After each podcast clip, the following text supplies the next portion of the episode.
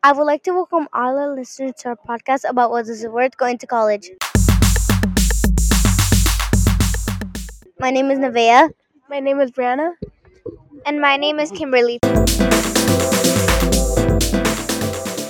Today we're going to be interviewing one of our teachers from our school. Have your parents ever told you they want to grow up to go to college? Some information is that the best college of the United States is Harvard because the students have access to courses, research institutes, and faculty mentors from all parts of Harvard. The Harvard acceptance rate is one of the lowest in the country, with just 3.42% of students getting admission to the class of 2025. 33% of students drop out every year. 57% of students enroll for college take more than six years to graduate. Out of this 57%, 28% of students drop out before they become sophomores. Only around 14.5 million enrolled in public college and further 5.14 million students enrolled in private colleges.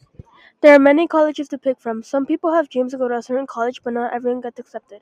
Why is college important? It's important because it includes long term financial gain, job stability, career satisfaction, and success outside the workplace. But there's a lot of people that were successful without college. Like we said before, many people were successful without college, including Steve Jobs, Mark Zuckerberg, Alicia Keys, Joel Osteen, Tiger Woods, and many more were successful after dropping out of college.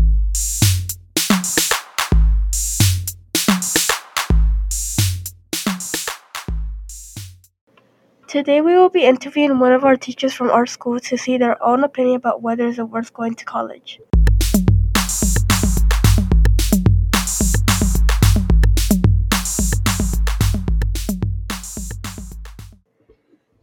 So we're here with Senora Ceballos, our preschool teacher from our school.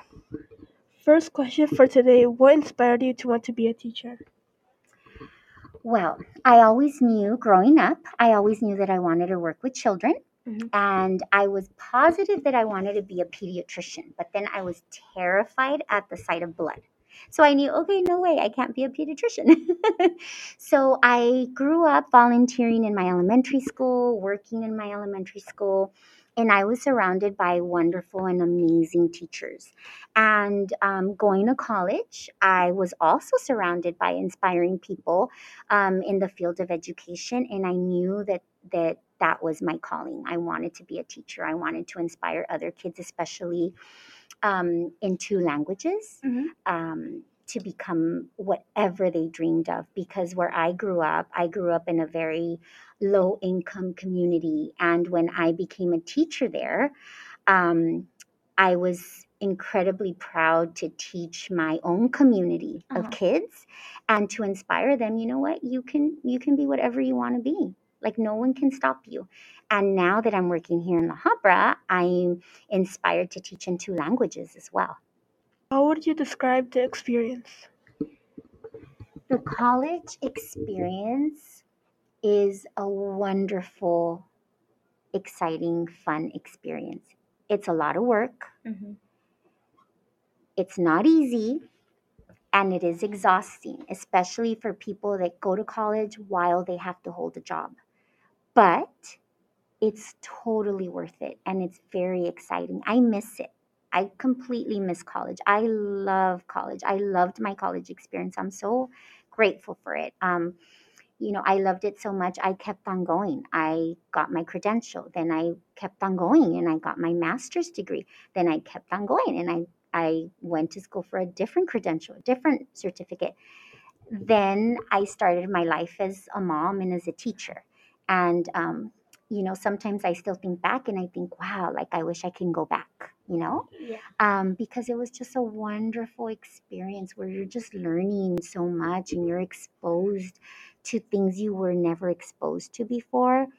And it's um, a very happy experience. A lot of work, tiring, but happy. What is your own personal opinion about college? Is it worth it or not? Definitely worth it. Definitely, definitely 100% worth it.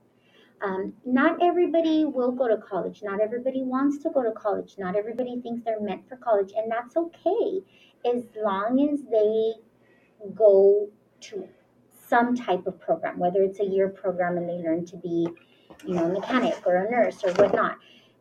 Highly recommend it. But college, I feel, is worth it for so many more, so many different reasons.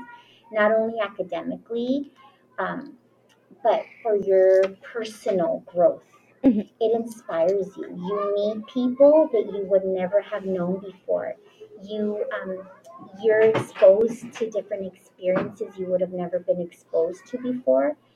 You are inspired. Um, I changed my ma- major. I'm sorry, I changed my major several times because you think you're you want to you want to work in a certain field, and then you're inspired by something else, and you think, "Ooh, this is cool." Um, and you have options, options, options, options. If you didn't have a college degree, sometimes you would be able to work in maybe two places. But if you have a college degree, you have the doors open for you. You have so many more opportunities. And um, so I highly recommend it. Highly recommend it. Talking to us about whether it's worth going to college. Thank you so much.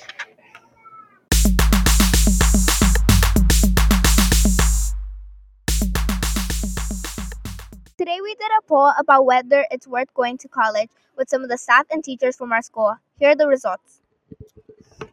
11 said yes, 0 said no, and 1 said maybe.